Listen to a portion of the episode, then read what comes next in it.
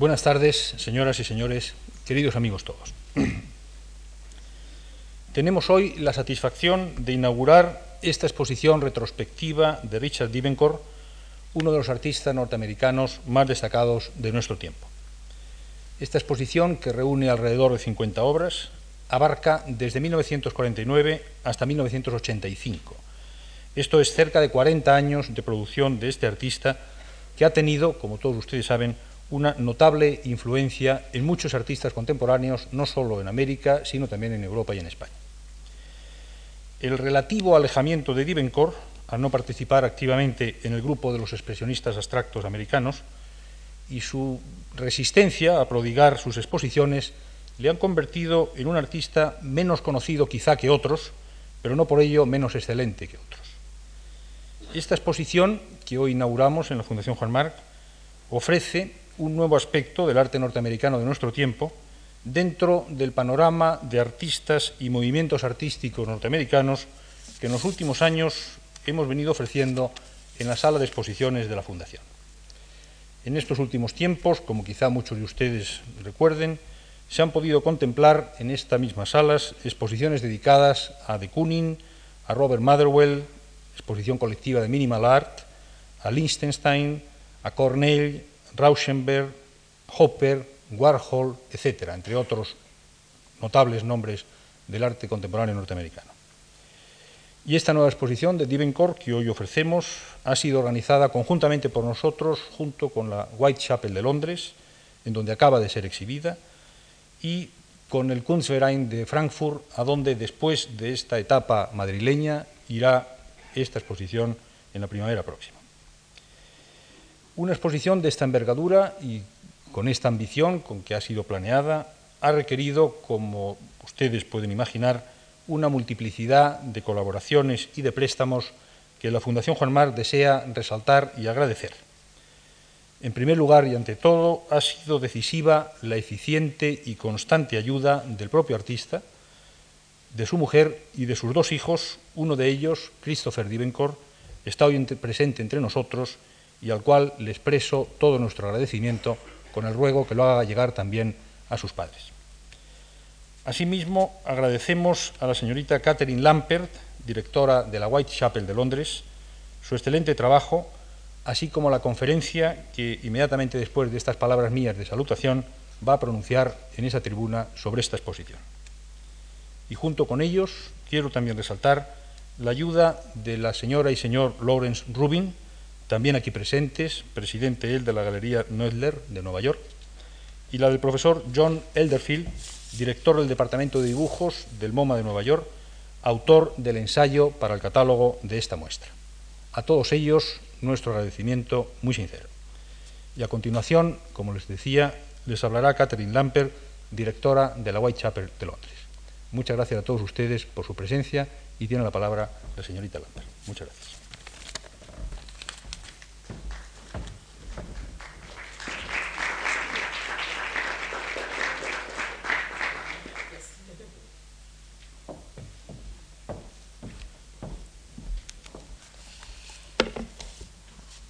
Good evening.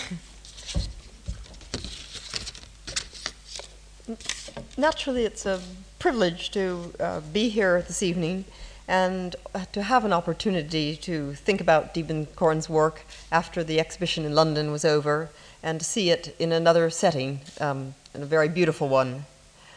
But as I prepared to come to Madrid, I found the prospect of speaking about this artist uh, strangely formidable.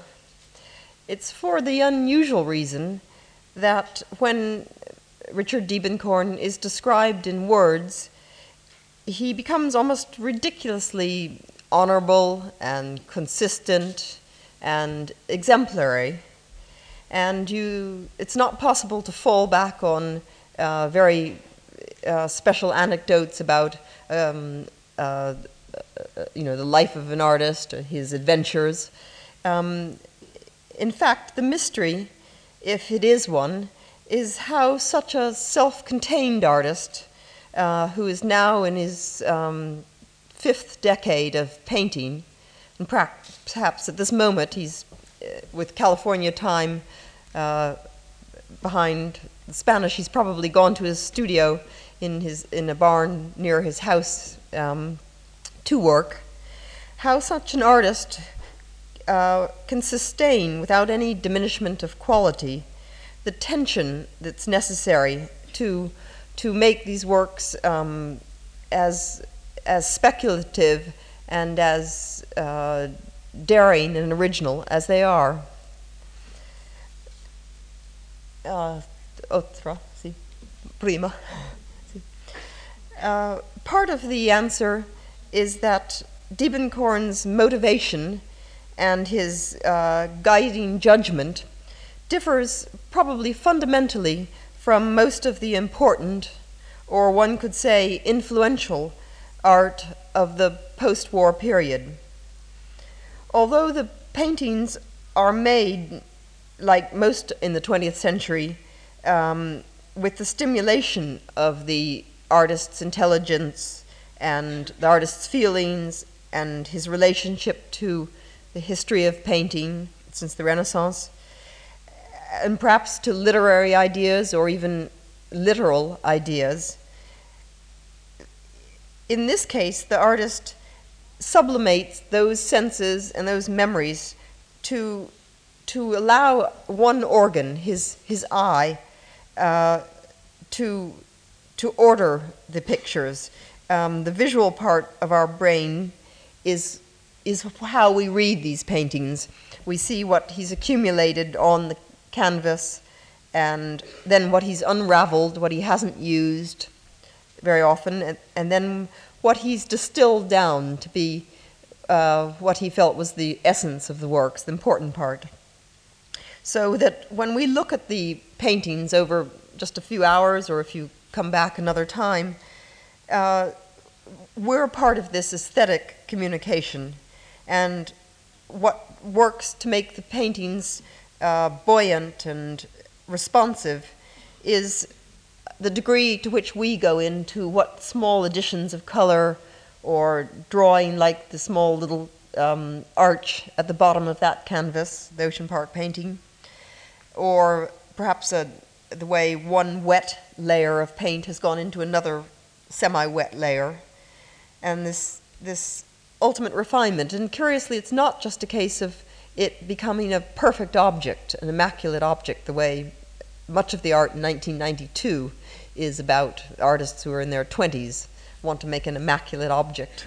But that's not Diebenkorn's way. He often leaves in something that's quite crude, and so a critic, uh, particularly the British critics, will say, "Oh, this is a clumsy hand," or uh, "He's he's overpainted something." But to me, this is, this is part of what makes them so human. This evening, I'll speak just briefly about two aspects of Diebenkorn's work because they seem essential to his, his fascination with painting. One centers on process, um, an aspect that uh, those people who aren't painters uh, or artists forget is as sophisticated as artists know it to be um, how they actually uh, go into their painting. Uh. Um, and the other is this sort of psychological area, you could say, in which Diebenkorn has used the hermetic and restricted qualities of traditional painting to speak about his own uh, restrained, perhaps, relationship to the um, to the milieu of very sophisticated, very beautiful, very perhaps opportunity rich California. Uh, and he uses perhaps his attitudes of equivocation and nuance in, in opposition to the spirit of this um, really not just uh, post war, but maybe post modern age, where usually we say an artist's name and the the name of the series, and immediately we recall a very concrete image or an icon, and they apply to each decade. So we, we like the idea, of, for instance, of Jasper Johns' uh, flags or his um, beer can. We, we like Warhol's Campbell soup cans or his paintings of Marilyn Monroe, and, and Joseph Beuys's the idea of his objects. With, with Diebenkorn, it doesn't work that way. If we say uh, Urbana, one of the names of his paintings, uh, the area where he was living in the city, or interior with flowers, or even Ocean Park, or woman with hat and gloves. Um, that's rather pedestrian, and that's not what would uh, stimulate our imagination. It's, it's ironic that um, Diebenkorn was born, who was born in 1922, came to maturity at the moment when the United States had its first homegrown art movement, which had international status, abstract expressionism.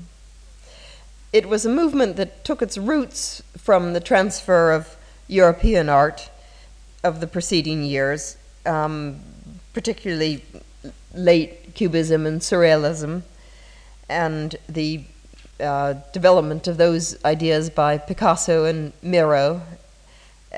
And it led to very uninhibited self expression, um, sometimes by native artists in the United States, but also those who had come from Europe, like de Kooning and Gorky. Diebenkorn was raised in San Francisco and educated on the West Coast, but he, he came east when he was a young man, when he was a GI in 1943, and he saw collections like the Gallatin collection in Philadelphia and the Phillips collection in Washington. And he responded very positively to those works. And he could have stayed in New York or returned. Uh, he lived one year north of New York in the town of Woodstock and had some personal contact with artists like Motherwell and uh, was well aware of the developments of Rothko and Baziotes. But he, he's very much someone who goes against the grain, and he moved back to California and uh, Otra. He, he made, began making some works which um, at first are quite uh, kind of aggressive and dark. And then, as they, I, I, would say the first ones to really respond to a place were the Albuquerque series, of which this is one painting from 1951. Excuse me. Uh, he also worked in Sausalito in the Bay Area and Urbana, which is in Illinois and then finally went back to sort of wet, hilly uh, Berkeley, next Otra. Oh. This is a, a Berkeley painting. Within this retrospective, it's obvious that his, uh, his interpretation of nature, in fact, has very characteristic signs that not only is there often an upper band of sky in the early paintings, but they are sometimes built out of very compacted fields, and they have this strata. Um, uh, there are also ones with a meandering line on a rather soft ground, uh, which is some uh, certain configurations come back in the 1970s and 80s, particularly when he's drawing or working on prints. After an aeroplane ride in 1951, I feel they also have a kind of spread across the canvas um, rather than a, a, recessional perspective, but they seem to be able to, to look down on landscape as well as in the distance. But it's, it, in, on the East Coast, uh, by the late 50s, um, there was a momentum encouraged by Clement Greenberg, uh, whereby artists like Morris Louis and Helen Frankenthaler, and to another extent Barnett Newman, and were another artists of that age, not similar to Diebenkorn's own, were uh, very dependent on physical methods and on innovation in those methods, pouring cotton duck, pouring wet paint onto raw cotton duck, or making stripes or doing something that would uh, identify their work instantly to somebody who, who had seen it in a magazine or heard about it. But Diebenkorn, by the mid 50s, was feeling even uncomfortable with his own abstract expressionism and with the very self referential aspects of abstract expressionism. And he went back to working on the figure. He said he remembered that the, the represented, he, what he liked was that he could come up against something when he made a painting with a person or an object, domestic object in it. He, it the, particularly the person represented uh, form loaded with psychological feeling. It can't ever just be painting, he said. He, he disliked what he called abstract expressionism all that emotionalism. You know, people taking huge cans of paint, hurling them at the canvas, using immense brushes, and so on. He went on to say, on another occasion, I have little patience with transcendentalism. I have absolute respect for Mondrian's work and think he's one of the great 20th century painters, but I hate his writing. Rothko, too, is a marvelous painter, and the transcendental is harder to avoid there, although I can manage it. What is moving is the making of it. I'm not going to try and wax poetic, but it's the process, this intense process, that we're, we artists are responding to. I think it's fair to say that, in fact, it was by going back to the figure that in 19, from about 1959, 1960, Diebenkorn made some of his first masterpieces. Autre. He, he went back to quite a sort of mundane domestic situations, um, people drinking cups of coffee or uh, sitting at a table and the uh, there's a there's a certain mood of Edward Hopper. He had made when he was a young man. He made copies of Hopper and studied Hopper very thoroughly. And there's something about Matisse too in this sort of, uh, but it doesn't have Matisse's perhaps utopia or his his uh, uh, uh kind of um,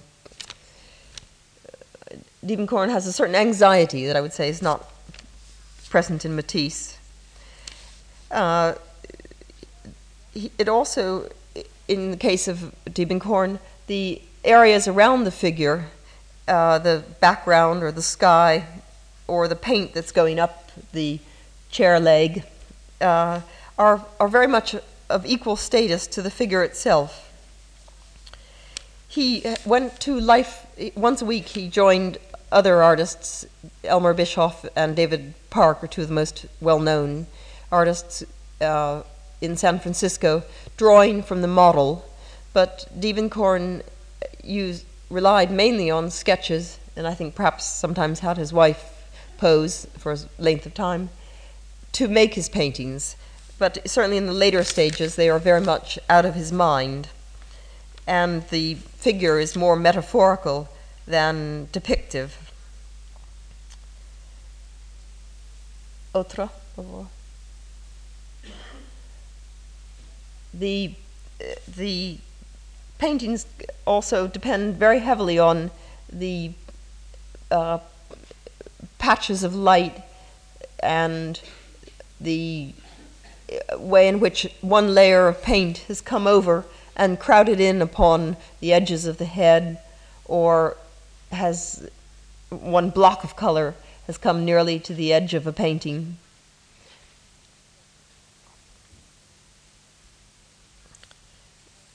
Autre.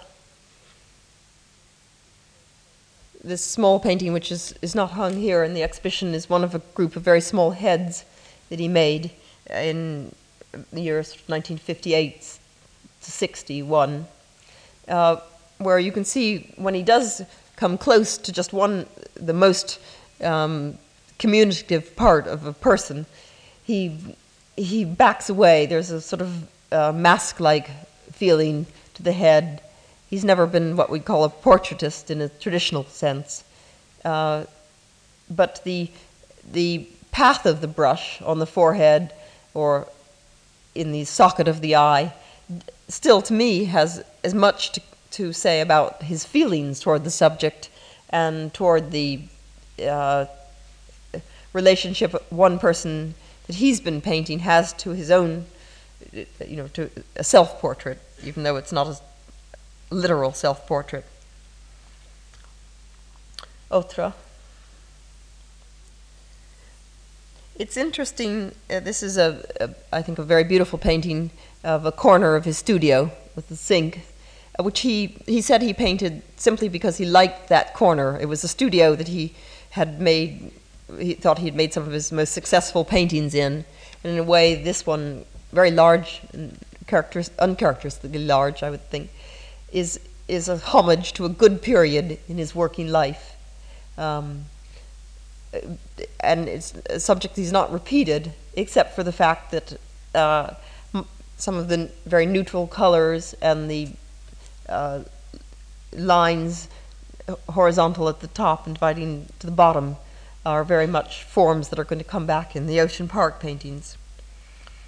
I think it's interesting, there's a drawing illustrated in the catalog from 1978 which has an open window, and inside that window, um, we glimpse some of the Southern California by this time um, uh, land, townscape, uh, um, palm trees, and the compacted rect- rectangular modern buildings of, of Ocean Park, this area of Santa Monica where his studio was, and telephone wires and so forth. But in a way, what we see out the window isn't the most uh, isn't the part that, I, to me, makes us most excited or makes me feel the artist is concentrating on that. Instead, it's the border area around where it's, the, the blank wall of his studio is beckoning him to, to work on that and to uh, withdraw into the studio. Autre?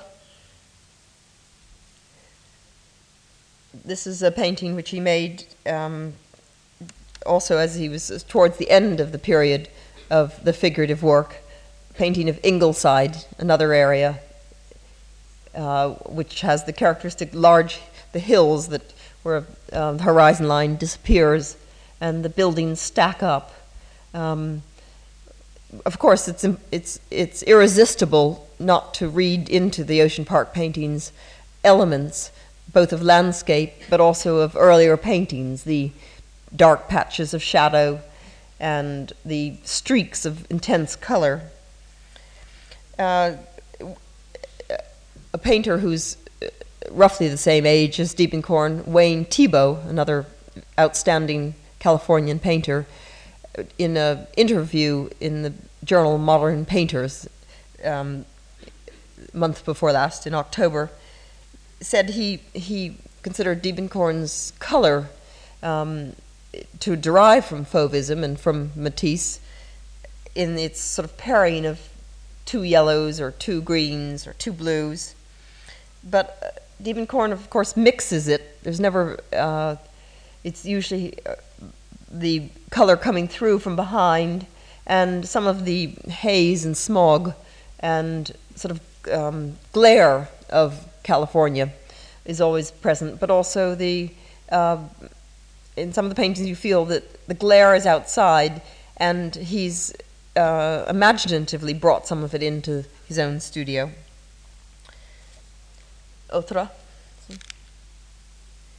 He uh, certainly one event of his life is is he had known the work of Matisse before, but he went on a uh, lecture tour uh, to the Soviet Union in 1964, and he, I think there are certain paintings of Matisse's in the collections in Moscow and Leningrad, particularly the one called Conversation between uh, Matisse and his wife, the male figure standing and woman figure seated, which had a had a profound and um, very productive influence on Diebenkorn. On the other hand, this painting um, of the seated woman from 1967 is also very Californian. Um, there's something about the uh, straightforwardness, not just of the uh, geometry of the painting, but the um, you know un, uh, there's nothing you know no added decorative borders and nothing.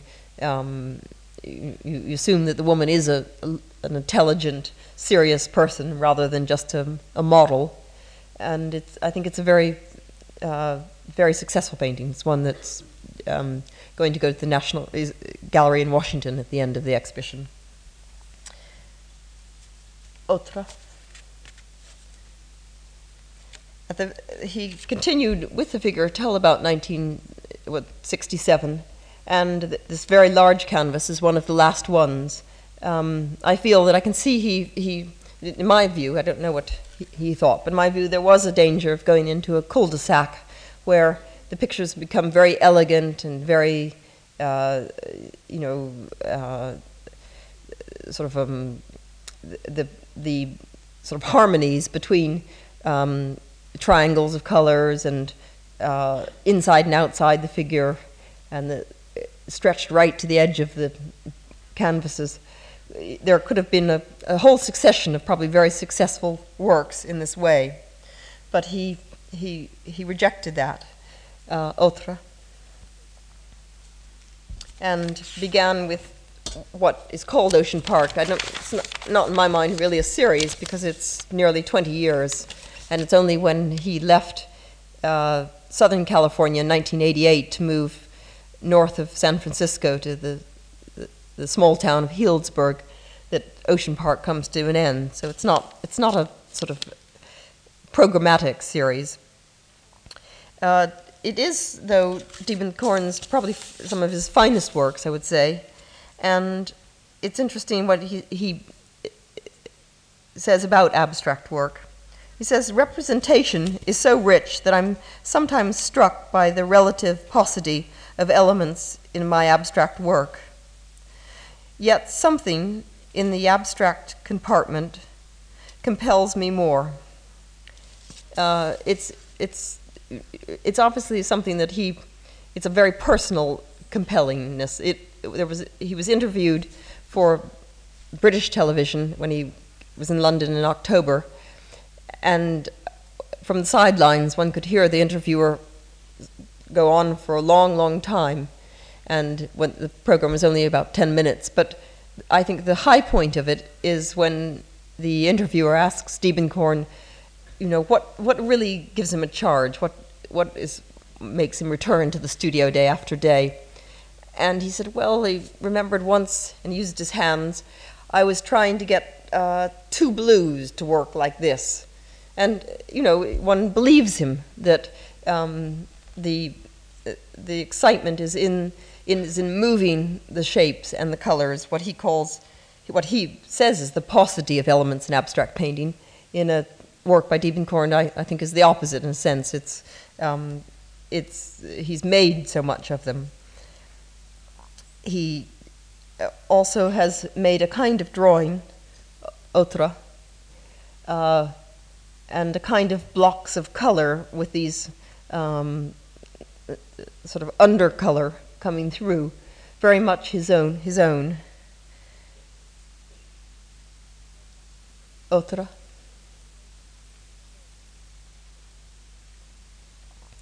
There are sometimes very, not just in this particular painting on the screen now, but there's certainly uh, what John Elderfield calls journeys into the imagination, um, where there, there are parts sometimes which are uh, definitely exterior, you know, the, the line of the ocean or the freeway.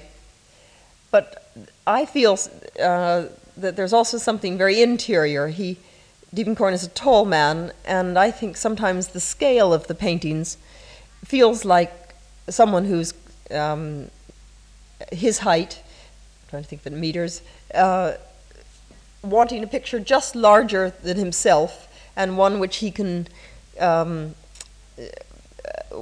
kind of argue with and talk with and, and worry about face to face in the, in the studio. And there's something about sometimes the shoulder line of a of a person. You see, there's a drawing in the catalog, a very early drawing of a empty coat, and he's done the same curve of the shoulders or sometimes the lapel of a jacket, um, a crevice of, sort of V in late works, including illustrations to the poetry of, of Yeats, which he did last year. Otra. He, uh, I think, has made a virtue of this restraint, um, coming back to this, this sort of what is, what is it that is mysterious or keeps him working. Um, he said once that he, he, he, you know, he felt slightly embarrassed as in the profession of painter. One, he didn't use those words, but he said, "I used to stand there." This is speaking of when he worked in his house in Berkeley. I used to stand there with my coffee in the early morning. I'd look out of the window at all the people with newspapers in their hands, waiting for the bus, waiting to go to some important place, while I just hung around. In other words, there was a kind of worry that everybody else is doing something industrious and uh, productive for society, and here he is, respectable man with a family, he could be doing something, quote, productive. But obviously, instead, it, that's um, uh, he, it, that's happening in the studio. This kind of restraint is coming out in the studio, and I, I think it's it's these works are very. Uh, I'll finish really just with my own impression of paintings like this one, which and another one upstairs, which sometimes seem like uh, somebody said of rain on the window, or something that's very uh, melancholy. And in most modern art, art today, you feel you're getting a sermon or you're having the, uh, the, the pace of television or the pace of advertising.